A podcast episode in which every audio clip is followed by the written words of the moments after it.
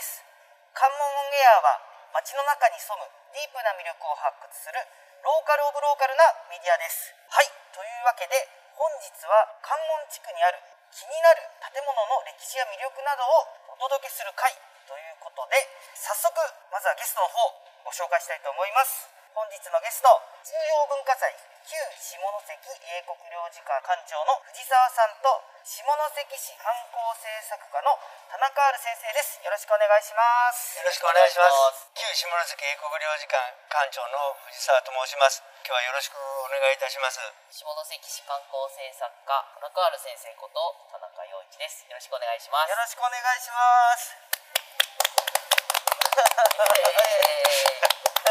いやあのー今日は旧英国領事館のまあ会なんですよね、はい。でまあ本日休館日にもかかわらずあのご出演いただきましてありがとうございます。はい。旧英国領事館といえばあのー唐戸市場とかに例えばこう休日に遊びに行く人たちが、あの市場の近くにあるあのレンガ造りの建物って何なんだろうってよく思うと思うんですけど、まあ、あれが旧英国領事館ですよね。そうですね、はい、今日はまああの建物の歴史というかそういうものがまあ聞ける回というか、はで実は日本遺産今あの絶賛オンエアも取り上げさせてもらいましたけど、はいでもあのこの旧英国領事館っていうのはキーワードとしては出まして、はい。そしてその歴史も私若干聞いたような 聞いたような記憶があるんですがはい、もうはいちょっと今フレッシュな 感じであれちょっとゼロから今日はまた。またですか？またまたよくあるパターンで またフレッシュな感じで、はい。あの教えていただけたらなと思っております。よろしくお願いします、よろしくお願いします。今日はしっかりとあののっぽさんに旧英国領事館の歴史と魅力をお伝えしたいと思います。のっぽさんお越しいただいたことはありますか？ありますね。はい。それはありがとうございます、はい。まああのさっきもありましたけども唐戸市場のこう行く途中ということで国道をちょっと渡っていただいて皆さんこっちに来られます。しまたあのバスで来られる方たちは下関駅から乗って唐戸公園で降りられますからその時にこうなんだろうって見てスーッと通過していかれる方中に入って見ていかれる方、まあ、いろんな方がいらっしゃいます。そういう中で私たちもあのいろんな看板をつけてですねご案内しますということで、はい。お客様に積極的に声をかけながらですねなんとかあの館の魅力っていうのを、はい。もしくは下関の魅力までですねおはい。伝えできればいいなっていう形で、私とかあの副館長も積極的にお客様に声かけているようなことをしております、はい。どんなイメージがあります？英国領事館って。イメージ？はい。英国領事館のイメージですか？紳士たちが集う場所 すごい適当なこと言いました。いやまあ昔は多分領事館ってなんとなくですけどそのまあイギリスの方がいらっしゃったんでしょうという予想で、まあそういう場所でそれを日本人の人たちがこうやって「おなんか海外の人いっぱいいるわ」みたいな 感じのイメージませんぐらいのイメージなんですがはい。あの私からすると小さい頃から、あのあの辺りをいろいろ通ってましたけども、はい。まあどっちかというと怖い建物のイメージが強くてですね。やっぱりあの小さい頃でも50年経ってますからね、はい。やっぱり古びたはい。洋館っていうイメージで、はい。恐ろしいっていうイメージが私はずっと持ってました。なるほど。ただあの新しくなって、まあ、いわゆる観光施設ということで皆さん受け入れてるわけででも外側は全然変わらないんですよね。中だけでまあそんなイメージ私は持ってるんですけども、まあ、皆さんもあの通られた時に古臭いなと思わないで中に入っていただくとイメージ変わるとは思ってるんですけど。ああなるほど。はい。まあいずれにしてもそんなあの旧下関英国領事館がなんで下関に建築されたのかっていうことだったので 田中先生のそばで 専門家のそばで こんなこと語るのは非常に多いんですけどとんでもないです。ちょっとかなりあの試験が混じったはい。偏った言い方かもしれないけど。その時はぜひあのご注意ください。いぜひそれが聞きたいですはい。ねはい。逆にそれが聞きたはいいです。はいはい旧下関英国領事館は1901 年にはい。今の建物じゃなくて、はい。仮の領事館っていうのが赤間町今のところからちょっと離れたところにできてますその前の歴史っていうとこれかなりあれかもしれませんけど、はい明治維新が始まる直前きっかけとなったと言えるあの下関戦争ですよね、はい。ここで長州藩が大敗を期して講和条約を結ぶ。その時に条件としての関門の自由航行とか、はい。それから関門港の開港とか、はい。そういうふうな条件を飲んでるわけですけどはい。それ以来鎖国が解けてはい。でどんどんこの下関北九州門司側の方にはい。外国船がどんどん通るようになるはいはい。例えばイギリスとか各国にしても大陸と日本の貿易をする中で、はい。ここを通る方が一番近いということでああなるほど。大変重要なポイントはいであったということでですね、はい。まあ、そういう意味でここをだんだんだんだんこう貿易港としてはい。大きくなっていったというふうに聞いております。この中でもちろんイギリスの船がつくに従ってイギリスの会社がはい。でき、はい。それからイギリスのだけじゃないですね、はい。各国の会社ができ、はい。各国の人たちがはい。ここに住まわれるようになった。なるほど。その中で、まあ、イギリスはその下関戦争っていうかその長州藩との関わりの中で、はい。特に重要視して、はい。関門地区で一番最初にできたはい。領事館が英国領事館ああでそうですか。へえこんな形でここを重要視していったんじゃないかと思いますけど。ああなるほど。へえことがあったというふうに私は聞きましたそれは今の話は、まあ、戦争をきっかけにして国際港ができたって門司港のことですか？ではなくて開港したっていうことなんですかね、そうですね、はい。まあ実質に開港したっていうよりは、はい。その下関戦争の後に、はい。たくさんのはい。外国船が実はこう下関にこう立ち寄るようになったんですよ。ああなるほどなる自ほど。由に通っていいですよあっていう約束をしたからはいそうですね。はいはいでその後明治になってちゃんと港としてそういう流れなんですね、はいうわちょっとまた新事実が関門の。あはい。なるほど、そうですね。あでまあ海外の方がうんたくさん暮らせるようになってでその中に当然イギリスの方もいてでそのイギリスの方増えたので領事館いるよねってなって領事館できたっていうそういう流れ。そういうふうに聞いておりますけあどどうでしょうか。あなるほど 逆にちょっとあれなんですけど、じゃあ他にも領事館があったんですかそうですねなんかあの昭和の初めまでに8カ国あったというふうに聞いてます。はい。ちょっと頭悪いんですぐあカンペをちょっと待ってください8カ国の名前それは下関市の関門エリアに下関にって聞きました。そうですね下関にはい。オーストリアとか、えあのハンガリーとか、はい。そういうまあ領事館の機能を持ったものがなるほど、はい何回とかありました。レンガ造りの建物が。まあそうですね、はい。そういったものもあったと思いますあねで現存するのはもう英国領事館のみ。へえそうなんいや早速ちょっとすごい面白い。です今までのなんか話はつながりました。はい。まああの現存するっていうかその言葉でいけば日本各国の中でまだこう領事館の建物って残ってますけども、はい。まあ一番古い建物が残ってる。建物ですよ、うん。うん歴史じゃなくて、はい。はい建物的に一番古いっていうふうにあ言われてますから。まあこれがあの重要文化財のこはい。う引き金というか、はい。なんて言うんですかまあ理由の一つになってますね。ああなるほど、うん。ちなみにちょっとさっきの藤沢さんのちっちゃい頃に怖かったっておっしゃられてたじゃないですか、はい。その当時は現役の領事館だったんですか？あの昭和15年に閉鎖をしたわけですね。ああそうですか。はい。戦争の前年ですね。へえで終戦を迎え昭和29年まではい。と荒れ果てた状態に置いてたそうです。ああそうなんですか、えー、すごい。でなるほど。下関がはい。イギリスから土地と建物を買い取って、はい。下関市のものになりはい。警察の派出所とか、はい。高校博物館とかはいはそんなものに使ってた。そうです。いなるほど。でそのへおまわりさんがいる頃に私はよくあの父親にこう、はい。泣きながら引っ張っていかれて 警察に捕まれっていう感じでーなるほされどましたね。それ以来もちろんおまわりさんは怖いですしあの建物も怖いそれしかもおまわりさんですね。要素が。要素がちょっと英国領事館っていうかあとお父さんですね。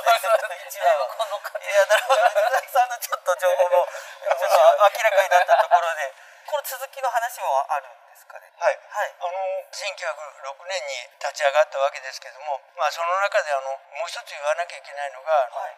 日清戦争とか日露戦争とかそういうのの関係でさっきの貿易って言いましたけども、はい。そういう意味のこう玄関口ということで大事になってきたわけですけども、はい。その後あの、まあ、さっきも言いましたけども下関市のものになってきたわけです。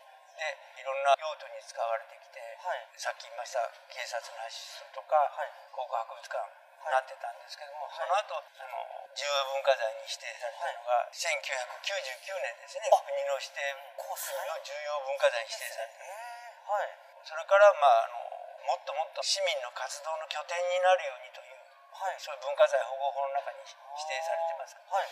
皆さんがどんどん入ってこれるように、はい。ギャラリーとかそういうあの展示会の会場とかですね、はい。そういうもので使われてきたそうです、まあ、そして2008年にはいこういう建物ですからあの歴史的重要もしくは下関のそういうあの明治維新とかそこに重要な役割をしたんだよっていうことをこう伝えるためにですねはい。あと100年。はい残さなきゃいけない。ほうほうなるほど。そうはいいう意味合いで、はい。あの大改修工事に入る。ということですね。回収一度されてるんですか？そうですね。ええあじゃあちょっとやっぱり時も経ち、はい。劣化がそうですね。激しかったんですか？そうですね。ええいや僕 実はあの本当最近初めて行ったんですよ、はい。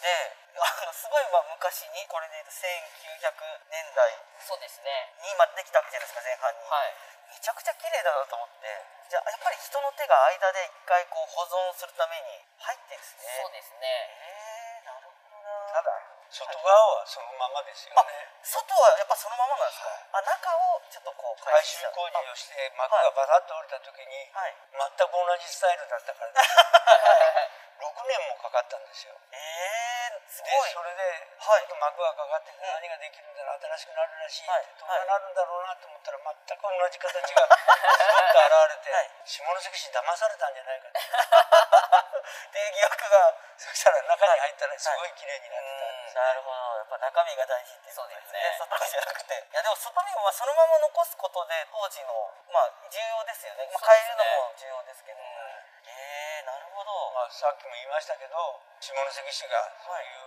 あの下関市というか関門がですね重要な役割をしてその一番象徴が、はい。まあ英国領事館であり、まだ残ってる秋田商会とかああはい。あの鍋町郵便局とかああはい。その明治時代の建物まだ、まあ、門司地区にもいっぱい残ってますけどはい。中でもやっぱりあの領事館っていうのは世界的なはい。海外とのこう接点としてのはい。下関の重要性っていうか、はいそういうものを伝えられたらいいんかなとも思うんですよね。なるほど。まあ、僕なんかあの特に子供たちにはい。そんな話をしてですね、はい。あんたたちの暮らしてる町ってこんな町なんよっていうのをちゃんと覚えてきなさいとか言って、えーいうようなことをしてますけれども、なるほど。今その実は自分がその旧国領事館さん行った理由はランチ食べに行ったんですよからそういう理由でまあはい行けるじゃないですか。そうですねだからあの本当にご家族とかあのお友達と一緒にとか行ける場所に今なってますよね。そうですまあおかげさまで今大変あの2階の今リズというあの、はいティールームなんですよ、はい。僕も用意いたあだいてはい。まあ、あの予約をされた方がいいですよという方入れなくなりますよとか言ってちょっと言ってますけども、まあ、本当にあの皆さんにはい。古い建物の中で、はい。いわゆるノスタルジックな中でですね、はい。ゆっくりコーヒー紅茶を味わってもいただけはいるという、。今日は食べ物もあのちょっと私語彙がないんであれなんですけど、なんか3階建てのお皿みたいな。はい。やつにこう乗ってあって初めて見たんですけど、はい。はい。どうやってこれどっから取るのが正解なんだろう。あれまあイギリスそのうです。イギリス式のえー、あのお茶の時間の過ごし方ですよああねそうですか。あ今いろんなところでアフタヌーンティーというあ食べ方なんですけども、はいはい。まあそういうのをいち早く来ましてまあその中でもあの雰囲気の中はい。古臭い雰囲気の中でゆっくりできるということで、まあ、ご評判いただいて2時間3時間いらっしゃる方もいますし、あそうですか。まあ、あのお茶のおかわりといいますかね、はい。継ぎ足しをしたりして、はい。あの皆さんにご満足いただけるああなるほど。なかなかないですもんね。あんなイギリスの雰囲気を味わえる場所って。そうですね。日本にもそんなにないじゃないあですか。んまりないんじゃないですか。やっぱああいう重要文化財の中で食事ができるとかなるほど。なかなかないと思いますね。珍しい体験があできると思い珍ますしいね。はい。本当はあの昔ねできた頃はあのパブのイメージうん。生ビールサーバーが置いてありましたり えいつですか？出来上がった頃修理が終わって、はい。あの私たちが指定管理者としてはいはい。管理を始めた頃、はい。2008年2014年です、14年はい、はパブだった。そうなんです。飲み会をやってたんですか？はい。わあ行まあきたかった。昼から。行き今たかった。の昼飲みというやつ。昼飲みの先駆けですか、夜までずっと。いいですね。アフタヌーンなんですか？アフタヌーンドリンクですか？今でもあのワンショットできるようになってますから。あそうですか。えー、いいなちょっとなんか贅沢ですよね。車で来ないでください。確かに。まあでもそれはあそこはあの下関駅からバスで直接もうあの英国領事館目の前に止まりますもんね。そうですね。1番から4番の乗り場はこのバスに乗ってもらって案内が書いてましたよね。そうですね。えー、えちなみにこれイベントみたいなこともされてるんですよね、まあ、あのご来館の皆さんに、まあ、いろいろ楽しんでいただこうっていうこと、はい。またそれとさっきも言いましたあの市民活動の拠点ということ。そういう意味でですねいろんな催し物をしています、はい。まあ、市民活動の拠点としてはこういろんな方の発表会をあそうですか。風景やギャラリーというところにしてみたり、はい。あの中では例えば3月から4月にあの私どもの公式キャラクターでもあります、あのピーター・ラビットはい。のご紹介する展示会とか、へそれから夏はあの私たちがなんかこういろいろ下関にまつわることをはい。あの特に副館長一生懸命もうあの油汗流しながら作ってるんですけど、はい。まあ、こんなあのパネル展をしてみたあまあ、去年なんかは下関のあの戦争の要塞とかですね、はい。今年は戦争の遺跡ということでですね、はい。北九州下関地区のそういう遺跡をはい。紹介するパネル展をもうすぐ11月から始めますけども、はい。まあ、夏はパネル展それからあの11月にキャンドルナイトとかですね、それからあとイルミネーションをしてはい。とにかく中と外から皆さんがとにかく楽しんでいただけるようにそれはもう一生懸命頑張ってます。今実際英国領事館さんでされてる今話を聞いたんですけどもうこれからなんかこうこういう利用方法ができたらとかっていうアイディアとかもあったりしますか？そうですね、まあ、ある面私たちは指定管理者、い。まあ、いわゆるそこの管理人ですから、はい。あまり大掛かりなことはできませんけれども、はい。まあ、そういう中でやっぱり一人でもはい。来館者を増やしたいと思ってますので、はい。下関のことを知ってもらいたいという意味からの来館者像なんですけれども、はい。まあ、何かそういうようなつながりできるような、はい。あの催し物を、まあ、皆さんからも、はい。あのこんなことしたらあんなことしたらっていうアイデアをですね、はい。あのいただこうと思ってます。それは一個アイデアありますね海峡レモンを。使ってくださいぜひ私があの育ててるねあの国際レモンプロジェクトなんですけどぜひのティールームリーズでですね。そうですね、今実はあのそういうことも計画しながら、はい、やってるんです。楽しみですねはい、だ地域のそういう産業とも関わりながらされてるっていうことで、はい。あのレモンハイボールなんかあ、いいですね。いいですね。絵が見えるな。いいですね。いや、行きたいな。飲みながらこうちょっと話すのもいいですそうですよね。実際にその建物の中とかで話しても、このディティールが違うというか、はいはいありますよね。ちょっとなんか今の話とはいこれからの話がお聞きできて、それでは前編はここまでとします。引き続き後編もお楽しみください。ありがとうございました。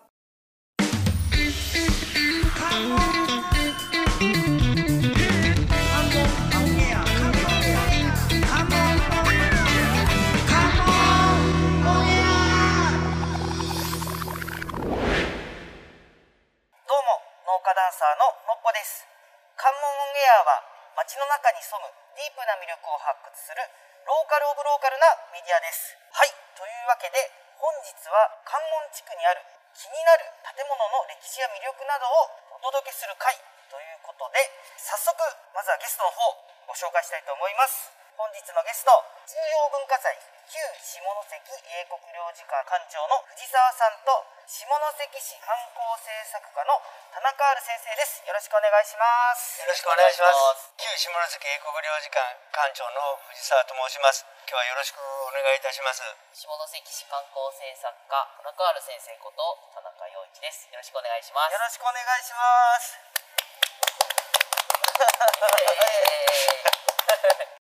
それでは後編のスタートです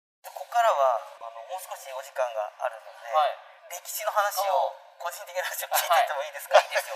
田中ある先生を見ながらさらにあれなんですけど、はい。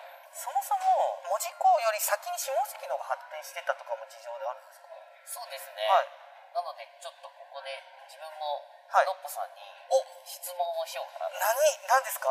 いやせっかくなので、はい。いやいや関門じゃないですか、はい。近代ってもうあの日本遺産シリーズでもうね。勉強しまくったじゃないですはい。か、浴びるように学びことははい下関と文字どっちでもなんか建てられそうじゃない？いですかやそうなんですよ。それ思ったんですよ。はい。じゃあなんで下関になったのかって。あれ？さっき聞いたことをそのまま聞き返された、い、やそこがたくさん理由が実はあるんですよ。あたくさん一つだけじゃないんですあそうですか、はい。ええまあイギリスの方がなんで下関を選んだかっていう話ですよね。えだってほぼほぼ環境一緒じゃないですか。そうですね実ははい。細かく見ていくと、はい。意外に環境が違ってたんですよ。そこがポイントですそこねポイントです。何が違ったんだろう。結構身近に感じるはいところかなと思うんですけど。え例えばなんですけえど、はいはい。冬とか冬。風が強かったりとかするじゃないあですか。しますね。そうするとなかなかちょっと門司港だとはい。辛いっていうような。ええ何がだろうえ風が？は風とか波とかが高くなると、い。港の中はいまあ多分施設がいろいろあるとは思うんですけど、はい。海との距離がそう近いですね。とか、あはい。波が高くなったりとかすると、はい。ちょっとやっぱ船が寄れないとか。あそういうのが下関と文字でちょっとしたこの距離感なんですけどうん。状況が違うんです違ようんですね。下関はちょっと海が離れてるとかはい。とかあとはもしかしたらちょっと浅かったりとかして波がそこまで立たないとか。なるほど。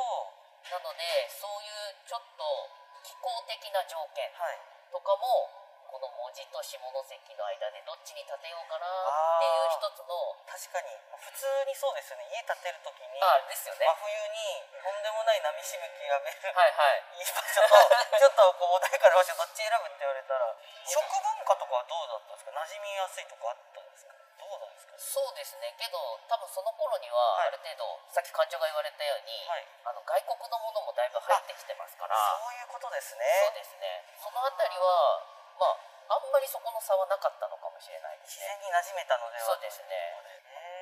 結構なんかそういうちょっと身近な部分っていうのは関係してるのかもしれないなっていうところ確かにあの北風が強いから、はこうに。そうですね。はい。なるほど。そうか北風で言えば下関の方が背にしてますからね。うんですね。なるほど。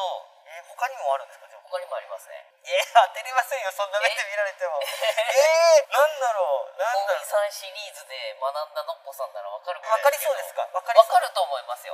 えー。ヒントは。ヒントくださいそうですね。海ではい。今までこう運んできてるじゃないですか、はいはいろんなものを。はい。それがちょっとこの頃変わるんですね。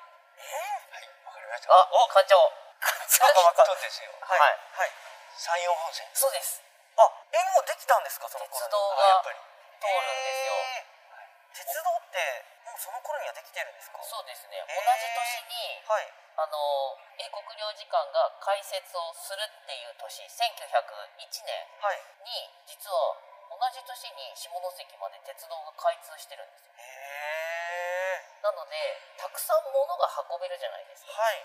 海からでも運べるしけどやっぱり海だと波とか風でなかなかこう進めなかったりとかする。確かに。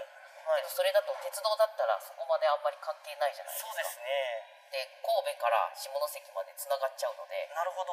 もういろんなものがこうやってきて。ああじゃあ利便性がとても高かったんですね。そうですね。へ当え然文字にもあの九州鉄道がまあつながってはきてるんですけど、はいはい。その上方の方からこうやっぱりつながってくるっていうのは大きな利便性の一つとしてあなるほど。ちょっと下関有利だなみたいな。ああ面白い。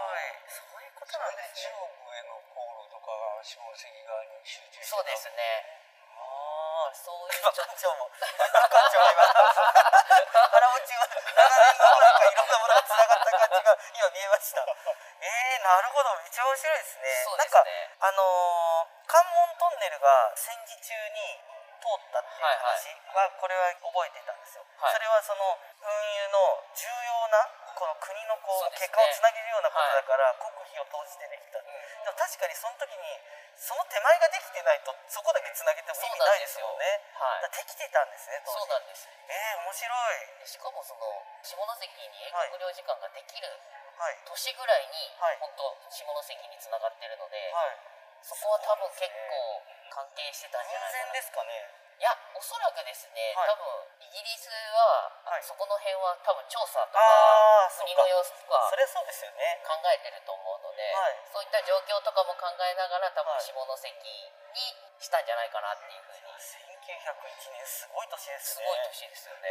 できる しつながるしで生活も変わってきますよねどそうんどんと。ですね。ええ面白い。僕はあの服を食べにみんなが来るようになったから ってえその頃からあるんですか？その服。飾が解禁されたの明治の終わりああそうですね。伊藤博文とかがはいはい。服飾解禁をするっていうのもありはいますし、はい。なるほど。いろいろとこうなんかこう大きく実は変わっていってるはい。生活様式とかも例えば水道とかも少しずつこうでき始めてるとか。へえ領事館には水道通ってませんでしたもんね。ですね。あそうなんですか。だけどだんだんだんだん整備をされて、はい下関がちょっと水道をうまくこう機能させていこうとしてるみたいなのもはいあの多分その英国領事館を下関にてようっていうふうになるほど。一つの理由にもなってたみたいですよ。そうか近代というかその発展の時期で、まあ、結果的には両方バンってこう栄えますけどそね。の途中でインフラとかそういうのを積極的に整えに行ってたのが当時下関たまたま側だったからっていうことですか？はい。えー、すごい。なるほど。なるほどよかった来て。いやー田中さんよかった来すて。ごい。あ納得できました。あ本当ですか？確かにそうですね。そうなんですよ。ああなるほど。私はフグ食べさせておけばみんな反抗したなと思ってましたけど。ああだからあそこで立てようと。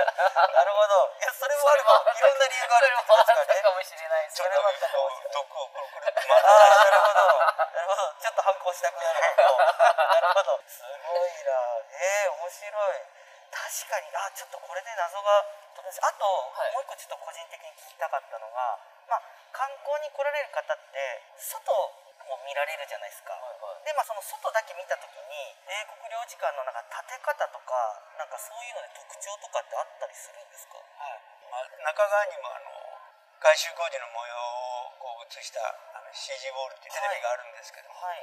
まあ、外側からいつもご案内している、はい。まあ、あの真っ赤なレンガではありますけども、はい。あの御影石をいっぱい縦横に使ったりしてそれとかあのアーチを使って作ってみたりとか、はい。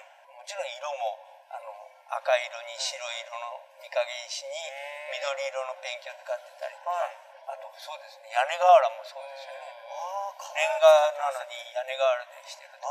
いろんなあのデザイン的なその工夫を、はいはいはいまあ、イギリス人の設計技師のウィリアム・コーアンっていう人が設計したそうですけどそうですか。そういう優しく見えるようにああの設計したというふうに私は聞きました。当時から瓦も乗ってたんですか？そうですね。あだから文化的にちょっとこう馴染むように、当然だってイギリスで瓦は使ってないないと思うんですけどですそうですね。周りみんなあの民家ですからね、はい。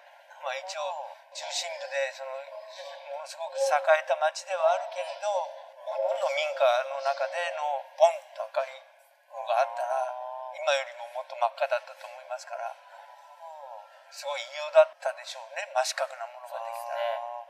材料とかもすいません私全然その石とか詳しくないんですけど御影石っていうのは日本でなんか手に峰で取れたやつですよね。そうですね。峰とか、あー。あと周南とか徳山とかあっちの方でも取れたりする。日本で取れるものであすね。そうですか。あやっぱ材料もこの国のものを使って、まあ、文化的に、まあ、さっきもあれですけど瓦もですけど馴染んでいくように設計されてったっていう。そうですね。へあのレンガも大阪で焼いたあそうなんですか。ものをこっちに運んできて香港から運んではい。はい作った建物も、はい。あの三田島の海軍兵学校みたいなあそうういうのもあるそうですけどはい。イギリスの建物は大阪で焼いたレンガを使ってると。あへえなるほど。そんな風なことも言われますよね。面白いですね。ちょっと今日持ってきたんですよ。え何をですか？いや、確かに何かこれ音声収録なのにちゃんと田中ある先生のホスピタリティってきましたよ。が じゃん。おすごい。というかこれはいつの写真ですか？大正8年の大正の頃ですね。頃ですね。はい。藤沢かちょっとわかる CG ボールの中にあそうですか。あるもん すごいほぼ同じものでが今ちょっとこれ音声で聞いてる方はなかなか伝わらないと思うんですけど大正8年のこれは旧英国領事館の周辺のそうですそうよねですね。唐戸湾からはいこう英国領事うわ館ーすごい。領事館ですね。うわその向こうはいにこれがあのジャーディン・マディソン商会っていう、はい。あここに秋田商会ビルももうできてますーね。へで亀山さんの本ではちょっと見えないですけど、ーすごい。朝日ビールだ。朝日ビールですね。すごいですね。当時の書き方ですね。でこれあれなんですよね。今新しい唐田市場ある場所はい。もと海だったっていうこの辺話が。ですずっと埋め立ててう埋わーめ立ててすごいこれはすごいですね。えー、え建物はこれそばにあるのもやっぱりレンガとか。税関とかそんなものですよね。そうですね。なるほど。えけどこうやって見るとやっぱはい。一つだけ異様ですよね。ー、異様です英ね国領事館だけやっぱり、完成度が高い。えー、そうすごいですね。うわーこれ貴重な写真だな。このジャーデン・マディソンっていうのあのこれ違ったらあれなんですけど、はい。あの長州藩とい。イギリスを結びつける、はい。その重要なこうキーワードですかなんですよね。ね。なんかあの伊藤博文たちが二種出国してイギリスに留学行ったのこれここの手引きっていうんでしょうかね。そうですねまあジャーデン・マディソンもイギリスとちょジャっとジャージンジャージンジャーデン・マジャソンーデンマディソンはいマディンソンとかって言うんですけどそういう紹介っていうか、まあ、会社があってあそうですか貿易とかいろいろな会社やってるんですけど、はいはいそういう商社もこの領事館の周りにやっぱポコポコとでき始めてるから写真で言うとこれがジャーディン3階建てのでこれが領事館ですか、はいそうですね。裏側に。後ろ側にあった。うわーすごい。もう今ないですもんね。えー戦ないです。これはすごい。いや面白い。そうですよね、へー。なかなかあの写真で残ってないのでこれはすごく貴重かなと思って今日めちゃめちゃ探して持ってきたんですよ。ありがとうございます。なんか努力したから、田中先生が出し始めました。いや、ありがとうございます。だって領事館とくっつくような紹介って半端ない紹介そうですもねうイギリスを代表する紹介っていう紹そうです介ですよね。ねえー日本ではすごく下関でもやっぱり大きな一つの商社ですよね、紹介だとどでこいでますよ。手前のこの人たちそうはそうそうそうすごいいい笑顔ですね。写真写ってますね。っていうことは、これ撮ってるのは船から撮ってるんですかね、多分そうだ会場から撮ってるすごい。え、揺れても撮れたんだ。そうですね。すごいですね。まあベタなぎを狙ってもういろんな努力を感じますよね。この一枚に。多分ブレるでしょうからね。この人たちもブレてないんで頑張って映るようにこうやったじゃないですか。もうそうじゃないですか。えー、すごい。わあ素晴らしい写真。えもう一枚あるんですか？もう一枚あります。はい。も同じえー、何ですかこれは？これも下関沿岸の景色っていうので、はい。ここに。あこれが今のこれちなみに年代はいつですか？これ多分おそらく大正のもうちょっとこれより後かなと思うんですけどこれは教会ですか？奥の高いやつが多分おそらく。この写真よりこっちの方からはいはい。この辺がこれが領事館領事館で。えー、からこう見てる感じになる。っていうことは秋田商会とかはどこになるんですかこ北紹介はれ完全にあのあこっちの音方に声で入ってる。聞いてる方全くわからない時間が今流れてるんですけ北ど。紹介まだこっちかこれが城山ですもんね今市役所が建ってるところですここがですか？はい。えこんもりした山のところが市役所がー、建って今新しいあの綺麗な市役所が？そうです。タグラインとか。タグラインがある。えー、こんなんだったんだ、はい。あれ？だったら余計にこの辺になんかありそうですけどもうちょっと随分こっち側だと思います写真一枚ですごい面白いですね。ね。あとなんか古いやつの方が鮮明なのがなんか本当ですね。面白いですよね。ちょっと波が荒かったんじゃないですか？これ絵はがきなんですよ。絵あはがきになってるのでちょっと違うんですよね。はいはいはいはいはいなるほど。こうやって下関の12景っていう風に書いてるので、はい。い、ろいろな観光地だったりとか、あそういったものを絵はがきにしてっていう形の大正時代の関門シネマティックシティみたいなな感じですよね。そんな感じなるほどはい。えー、なるほけどどまだこうやって和線があるじゃないですか。和線って何ですかで、まあ、こういう、はい。あの昔ながらの帆船法っていうか。えー、そうなんですね。はいこういう人たちも、ねはい。老恋でっていうようあな人たちはいはい。で、なんかこうなんかまだ近代っぽいんだけどこう過渡期というか両方ともあるみたいな和洋折衷みたいな私たちが当然と思えるような装置もまだなかったんそうですね。この辺のその今の絵はがきの方で言うとまさしくこう日本的な建物と混ざってますね街の景色ですね。いや面白い。いやだそうそうさっきの話で、はい。関門都線もこうやってうんうん。路で行ってたのかもしれませんすごい潮の流れがすごいなえー、面白い。いや当時の、まあ、ちょっと話が英国領事館からその、まあ、こ の街の景色に広がっていきましたけど、はいまあ、建物もですけど人も当然イギリスの方だけじゃなくて8カ国分領事館あったってことはめちゃくちゃグローバルなエリアだったんですよね。そうだと思います。ね。すごいな。みんな英語とか喋れたんですかね当時のそうですね。あのみんながみんなやっぱり喋れはしないんですけど、はいはい。さっきのあの鉄道ってあるじゃないですか、鉄道の下関駅の駅員さんは英語検定みたいなのがあったんですよ。ええ英語を喋れないといけないっていうので、はい。勉強会があったりとか、はい。あと上達したかどうかを確認する試験があったりとか。なるほど。なのでやっぱこれからこうグローバルな世界になっていくので、はい。やっぱ英語は大事っていうはいのはこの時代ぐらいからやっぱあったみたいな。るほど、まあ、そうですよね。だってこの世界観だったらもうないと生活に支障をきたすレベルと出てきますよね。めっちゃ面白い。ですよね。今も同じですよね。はい。あのやっぱ日本語だけじゃ通じないじゃないですか。ああなるほど、まあ今ちょっとコロナであれですけど、はい。インバウンドとか来た時に英語喋れたらやっぱ全然こう違うじゃないですか、ですね。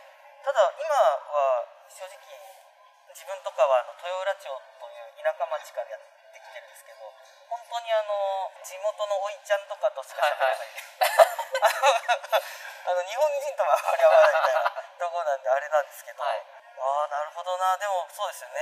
あとは今も下関ってあの結構コリアンタウンがあったり、はい多様なあの人種の方が暮らしてる、まあ、港町独特はいはい。の文化なんですよね、そうですね。あー面白い。ちょっとはい。英国領事館の写真から 下関の関門の話へこの間来られた方がはい。言ってたんです、こう今の田中先生がこういろんな話をされますけどいろんな逸話がいっぱい残ってるんですよね、はい。この建物はどうかしたその場線がどうかした、はいはいはい。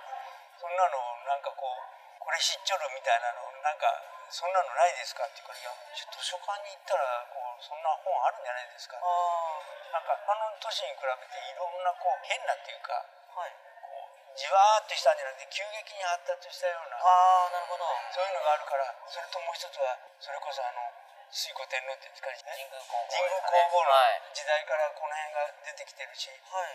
その歴史的に向こうの方からこっちの方までいはい。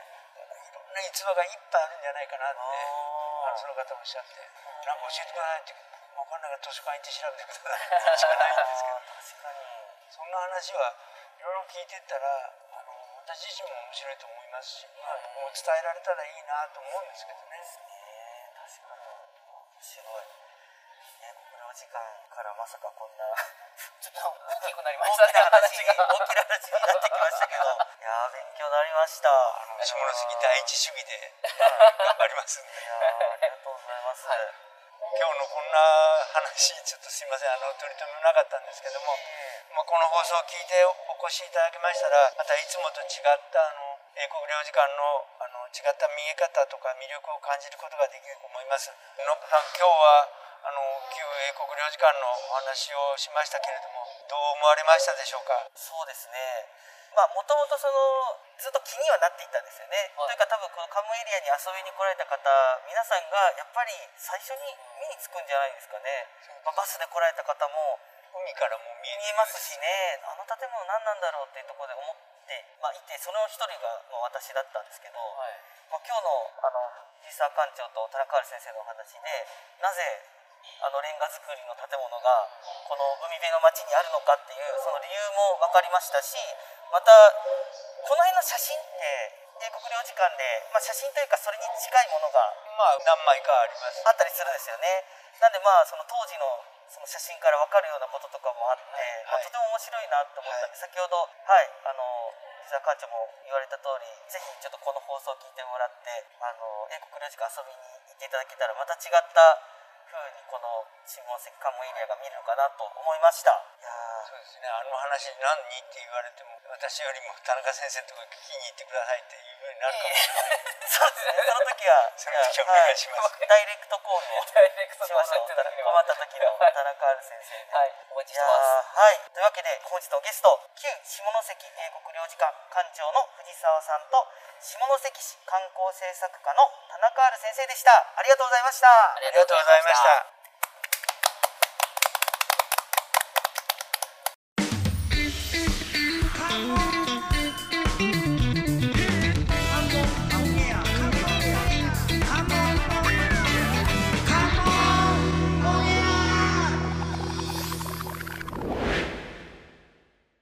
どうも農家ダンサーののっぽです関門オンエアは街の中に潜むディープな魅力を発掘するローカルオブローカルなメディアですはいというわけで改めまして農家ダンサーののっぽですよろしくお願いしますカモンやプロデューサー菊池です。よろしくお願いします。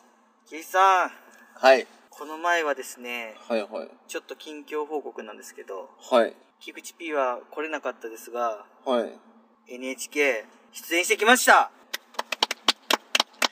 いや、すごいことっすよね。すごいことですよなんで俺が呼ばれてないやろとは思ってましたけど。いやいやというかなんで来んのやろうってみんな思ってましたよ あ、はい、そうなんや。あれ、そうですよ俺が言っていいやつやったんですね。いやもちろんですよなんならスケジュールもバッチリ何言ってるんですか、はいめっちゃ公開された状況でやり取りしてたのに、はい。忙しすぎるのか全然レスポンスなかったんですよ、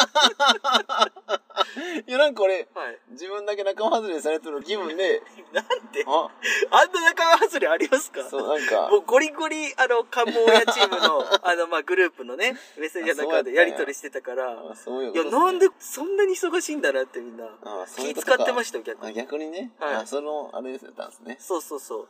確かに放送で、うん菊池 P がびっくりするぐらい触れられてなかったっていうのは驚きまそれは大した。それは驚きました。大丈夫ですけどね。大丈夫ですか？はい。いやまあ出てないんで、出てきたらややこしいいやいやはい、まあ、ただそうですね。我々一人ずつ出てくると、ちょっとキャラ渋滞が起きる。そう、キャラ状態起きるんで、結果良かった気がします、まはあ。、でもまあ多分これからもね、何かがあるんで、その時は絶対スケジュール を抑えてください。抑えないといけないですねいや、で、今回が、はい、今日の振り返りは、はい、旧英国領事館。英国領事館ねでね今日しかもちょうど収録場所もめっちゃ近いじゃないですか。あ、そうですね。ここ、タグラインのすぐ近くですけど、はいはいなんで NHK さんの話したかっていうと、この収録、実はその NHK の、その、生出演の前に収録した事前の映像流れたんですよ。習いましたね。それは、はい。この英国領事館でしたよね編を撮ってたんですよ。はいだからね、緊張感ですよ。緊張感。めちゃくちゃ緊張したんですね。そう。あの、話もですけど、はい。だってテレビカメラのね、カメラマンさんがこう、あ、横についてるんだ。そう、こうやってこう、周りを回る中で撮る。なるほどね。初めての放送。初めての放送。はいどうやった？んですか手応え的には。手応え？そう、まあ、どうなんですいかね。けたなって感じだったんですか？いや、でも結構、あの日が、まあ、あのー館長さんと、はい高原先生と3人だったんはいはい。結構ね、はい安定感ありました、ね。言うてしまった自分で。いいや、結構なんかや、いい感感じだった気がな。しましたね。なんか、テレビが来てたから、これなんか変な感じになったらどうしようと思ったんはいですけど、はいはい。いや、なんか多分、いつも以上の力が出てま出したたんですね。はい。逆にね、はい逆に。追い込まれたことによるはい。パフォーマンスを発揮したパターンですね。か、単純にあのお二人が喋りうまかったか。まあでも、田中さんがいらっしゃるともう絶対ね、確かに。ね、安心感ありますよね、田中先生のね。いやでも今までずっと旧英国領事館うん。気になってたんで、確かにようやく、ちょっと僕はまだ聞き返せてはないんですけど、はい。ちょっとね、かなり面白い内容で。あの、どのような歴史で、そもそも下関に、はい。なんで領事館があるのかっていうとこからじゃないですか。確かに気にね。なるのはね。いうん。やそれも、あのー言えば、はい。今で言うジェイヤー、はいはいだから鉄道が、はい。たまたまその、下関まで通ったらしいんですよ。はい。その近い年代、だから明治ぐらいですかね。明治ぐらいの時代に。で、まあ、日本の玄関口である、その関門海峡、門司港、国際港があるし、うん鉄道は、あの、首都としっかり繋がったようなやつがあるし、うんうんうんって、総合的に考えた時に、下関っていう、んまあ場所はとても条件が良かったらしくて、うん。だから当時、8個領事館あったらしいんですよ。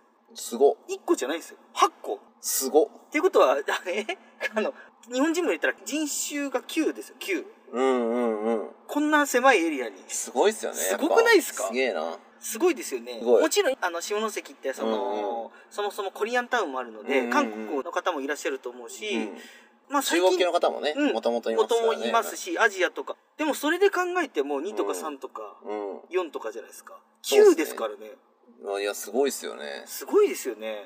でなんか僕ら、日本遺産の流れで、ある程度のざっくりとした歴史は勉強したじゃないですか。はい、はい。とはいえ、なんか個別の施設ごとにはまだそんなに追ってないから、うん、そうですね。こういう話は知らないですもんね。いや知らないんですよね。うん全体は把握できたけど。そうそう全体は把握できたけど、いや、そうなんですよね。また掘らないけんだよ。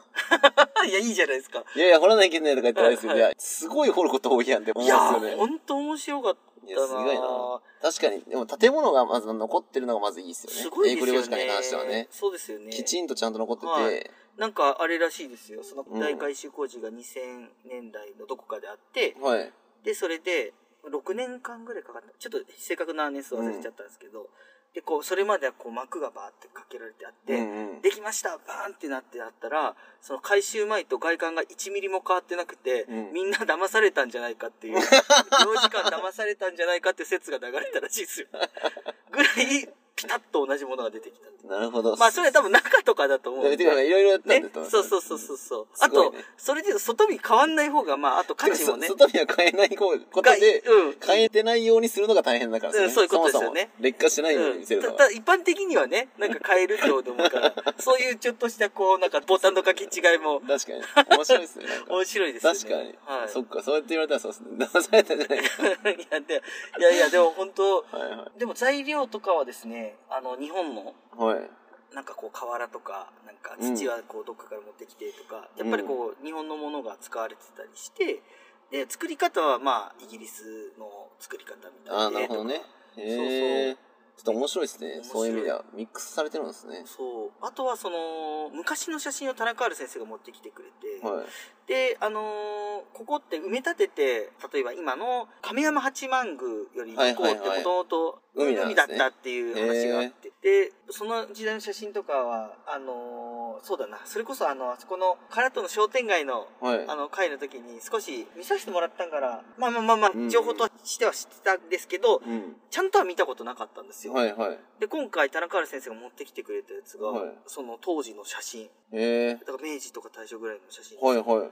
その海で、しかも英国領事館の奥に、うんえっ、とね、名前忘れちゃった。なんか結構でかいイギリスの大きな紹介の建物がもともとあったりして。へえ。ホームリンガー紹介ですかね。あ、それはいはいはい。そうそうそうそうそう。ね。そうです。すごいなで、。それがめっちゃでかかったですよ。ホームリンガー紹介。めちゃめちゃでかかったです。今で言うと、だからあれですよね。その、まあちょっと場所感がね、聞いてる人わからない人もいらっしゃると思うんですけど、はいあの、英国領事館がある建物のうん。すぐ近くに、うん。秋田商会ね、我らが、あの、秋田忠之助さんの秋田商会もあるし、はいで郵便局もね、古い建物で集積してて、その一角がちょっとなんかもうこう、歴史の感じが伝わりますよね。そうですね。明治大正の。明治大正うんの感覚っていうか、日本遺産のその建物がちょっと集まってる感じの一角ですよね。うん。だし、あの、唐戸市場のすぐ近くだから、目立つんですよね、なんかい。や、そうですよね。通ってるとなんか、あれ？なんか、その近代的な建物の中になんか突然出てくるやんって感じのそうです、よね。すごい建物出てくるんで、ぜひなんか行ってみてもらいたいですね。行ってみてもらいたいですね中も本当にこだわりの、うんね、空間で面白いんですよね。まああれね、一回僕とかナッポさんが、はい。まあ、とか局長もですけどね、あの、一緒に行きましたね。英国領事館行きましょうっつって、はい信じられんぐらい似合わん写真撮って、俺は言われましたもんね、みんなに。アフタヌーンティーをみんなが、みんなが菊池のアフタヌーンティーのもう破壊力やばすぎるとか言って、いじられましたよ、うちのスタッフからそう。です。もうだって人生にアフタヌーンティーっていう言え文字てないもんねがないもん。言えてないもん。今も言えてなかった僕の中の辞書になかったんで、アフタヌーンティーが。ぜひ皆さんね。いやでも本当にあの。本当に日本遺産の放送をちょっと機会あったらね、聞いていただいて、このはい英国領事館のお話聞いて、はい。アフタヌーンティーしたらもはいう優雅な気分になるでしょうね。そうですね。当時の明治大正の空気を感じいやもうんじゃないかな。本当ぜひそうしていただきたいなと思います。じゃあ僕らもちょっと一回ね、はまた、改めて、こう、はいいろんなものを噛み締めながら、アフタヌーンティーアフタヌーンティーをしましょうじゃあ。はい。次までに言えるようになっときます。わかりました。はいはい、ありがとうございました。お便りの送り方ですが、関門オンエア公式サイトを開き、右上のメニューボタン、もしくはスマートフォンの方はスワイプをしてコンタクトの画面を出してください。コンタクトフォームに氏名、メールアドレス、メッセージを入力した後、チェックボックスにチェックを入れて送信ボタンを押すとお便りが送信されます。どしどしお便りお待ちしております。